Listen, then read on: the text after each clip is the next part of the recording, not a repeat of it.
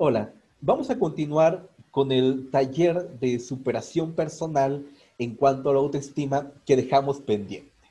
Y nos habíamos quedado anteriormente que eh, acerca de cómo vencer la inseguridad.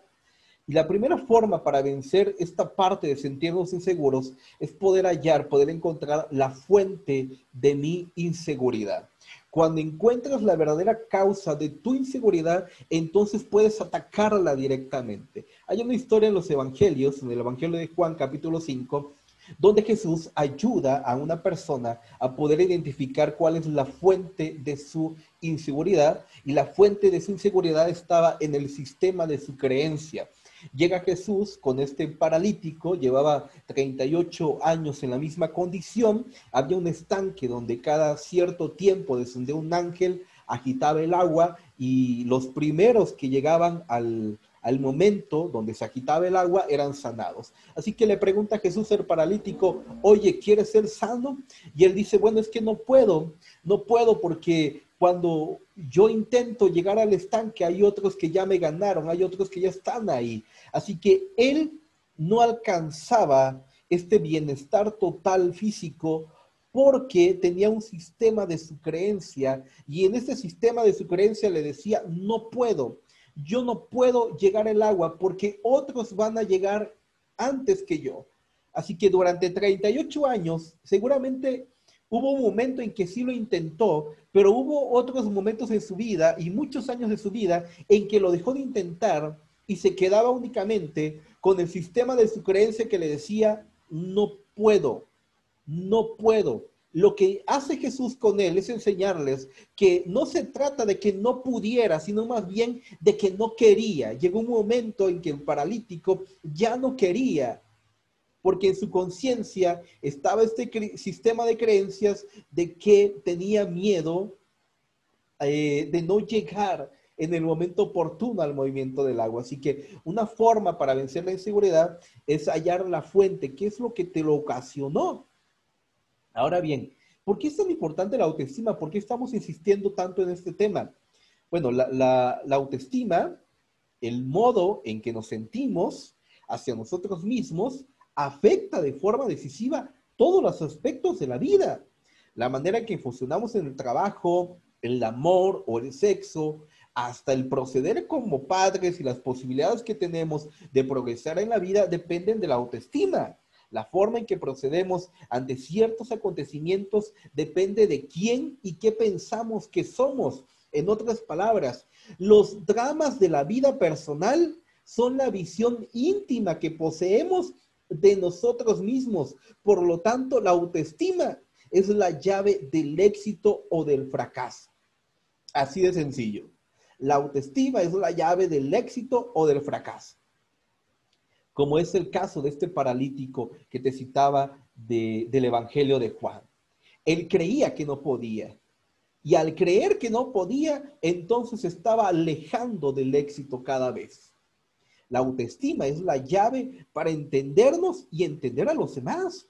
Desde la angustia y la depresión, el miedo a la intimidad o el éxito, el abuso de alcohol y drogas, la poca eficiencia en el trabajo o en el estudio, las disfunciones sexuales o la inmadurez emocional, suicidio y crímenes violentos, además de lo biológico, no hay nada de esto mencionado que no se le pueda atribuir cabalmente a una autoestima deficiente.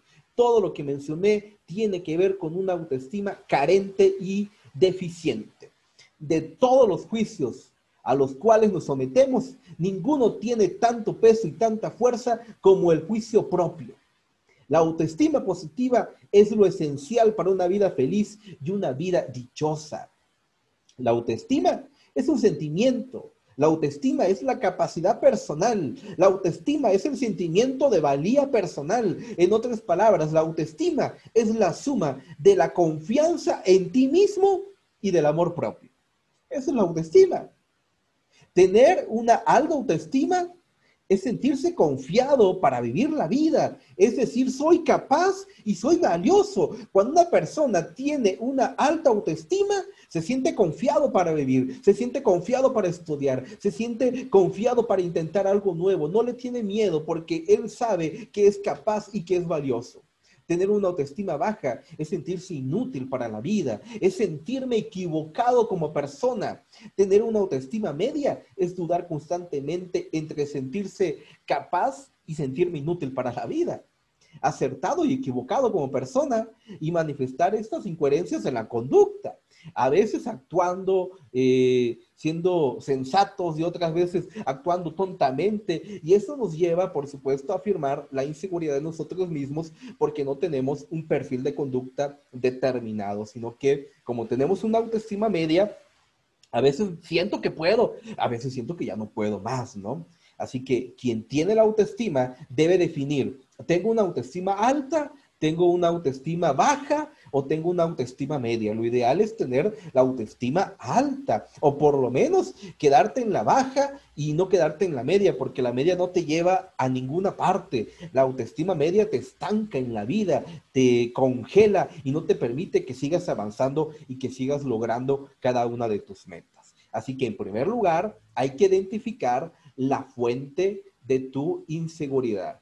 Y para ello hay que dialogar con el niño interior hay que dialogar con el pasado, hay que dialogar con aquello que nos sucedió en la infancia y hacer consciente al niño este interior de esa experiencia traumática o esa experiencia que todavía nos duele en el fondo. Cuando encuentras la causa, qué es lo que te ocasiona, qué fue lo que te ocasionó que te quedaras en un estado permanente y crónico de inseguridad, entonces puedes atacarla eh, directamente. A veces duele, por supuesto que duele voltear a ver hacia el pasado. Hay experiencias que hemos eliminado de, forma consciente, pero ahí están. Inconscientemente ahí siguen. No podemos eliminar nada. Nunca olvidamos nada. ¿eh? Todo está ahí en la mente. Así que lo primero, si yo quiero ser una persona segura, una persona capaz, es que yo pueda identificar qué es lo que me ocasionó esta fuente de inseguridad. Tal vez tu padre te gritaba mucho, tal vez te insultaba, tal vez te ofendía, tal vez te abandonó, tal vez no te dio el apoyo que necesitabas, o tal vez fuiste abusado, o tal vez hubo algún atentado violento hacia tu persona. Muchas cosas que nos pudo haber pasado en la infancia y que son causa de una baja autoestima y de niveles muy graves de inseguridad. Así que hay que identificar primeramente cuál es la fuente, qué es lo que me ocasionó. Y en segundo lugar, yo debo de creer en mi fuerza interior, a pesar de las dudas, a pesar del miedo al fracaso y al dolor que yo supongo que voy a sentir. Debo de creer en mi fuerza interior, debo creer que soy capaz, debo creer que sí puedo. Hay una gran diferencia en el no quiero y en el no puedo. Hay muchas veces en la vida en que decimos no puedo, pero no se trata de que no puedas, sino que se trata de que no quieres al final de cuentas. La mayoría de las cosas que hay en la vida se pueden hacer, se pueden lograr se pueden alcanzar. Sí se puede, por supuesto que sí, pero para eso hay que creer en la fuerza interior que emana eh, eh, de forma interna en cada persona. Tienes que creer en esa fuerza interior y así convencerte que en muchas ocasiones tenía que ver con el no quiero, no tanto con el no puedo, porque sí puedes hacerlo. Así que hay momentos eh, en este sentir de que sí puedo, en ese sentir de creer en mi fuerza interior, en que me van a surgir dudas, en que me va a surgir miedo al fracaso, en que voy a tener miedo al dolor emocional. Y está bien, perfectamente eh, es normal, son emociones naturales. Cuando te enfrentas a una situación nueva y poco familiar, tienes miedo, tienes dudas. Debes tener en cuenta que cualquier cambio provoca una sensación de inseguridad y preguntas del tipo, ¿lo hago o no lo hago?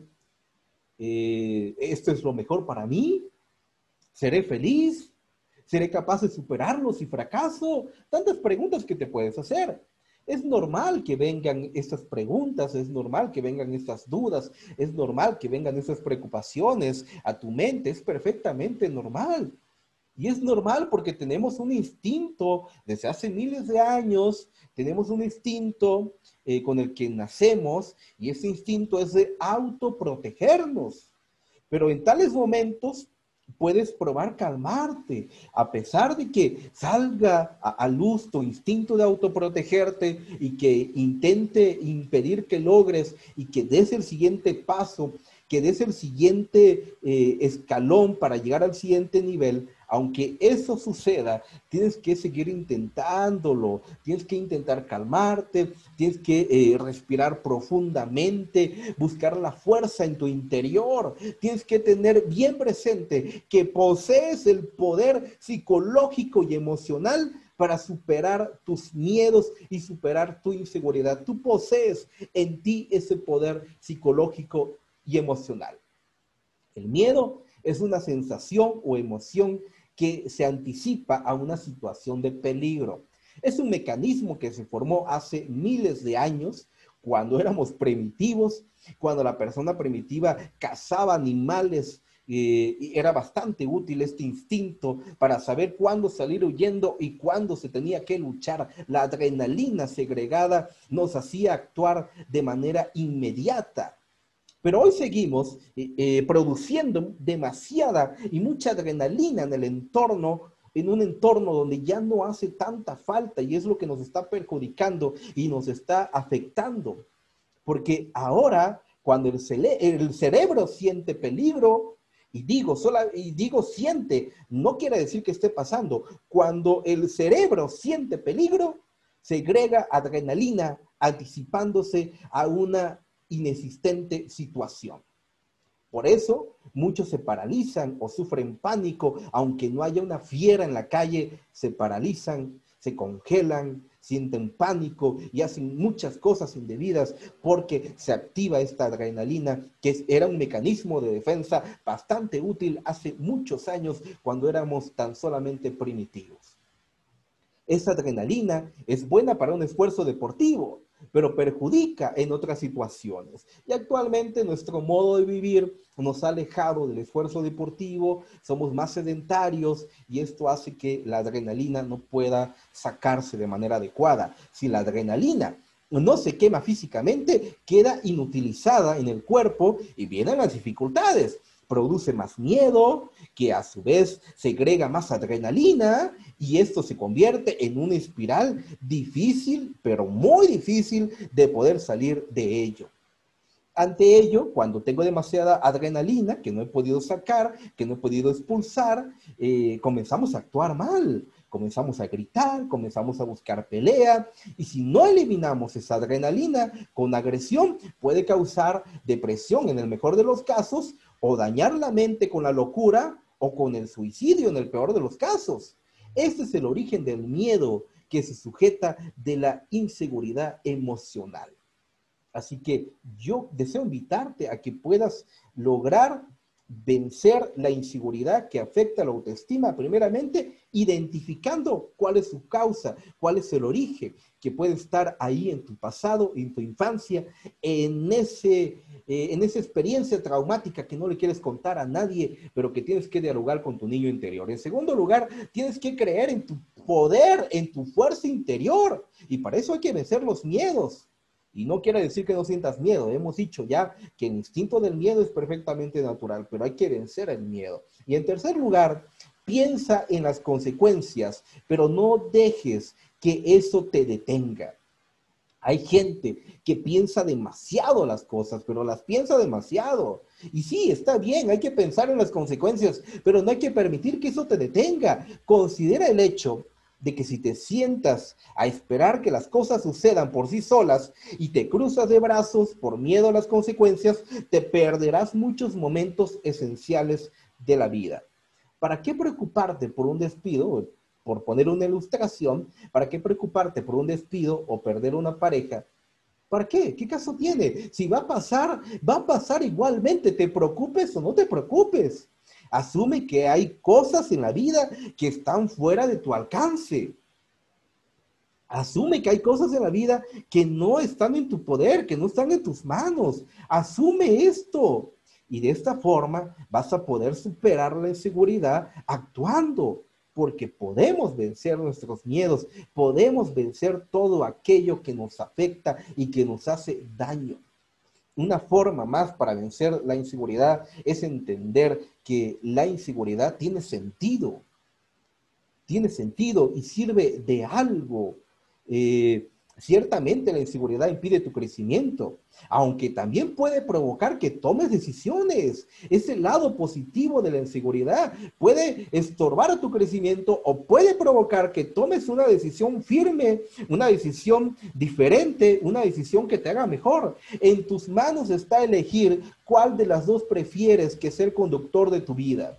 Tu inseguridad cobrará sentido en la medida en que te ayude a ser consciente de tus fallas actuales y modificarlas para que no te cause daño en el futuro. La inseguridad puede motivarte a tomar una decisión, ayudándote, ayudándote de este modo a conseguir cambios en tu vida con más cuidado y con más concentración.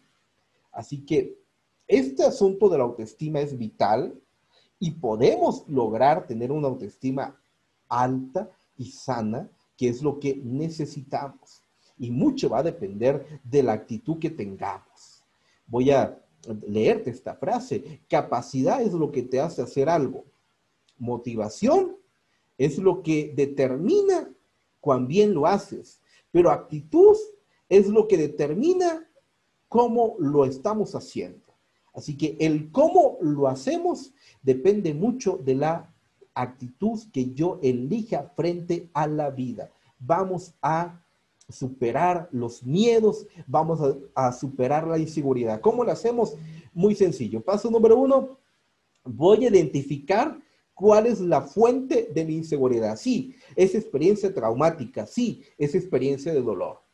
Número dos, voy a creer en mi fuerza interior, voy a creer que soy capaz, voy a creer que sí puedo y voy a dejar a un lado el no puedo, porque mucho tiene que ver con el no quiero. Si tú quieres, por supuesto que puedes.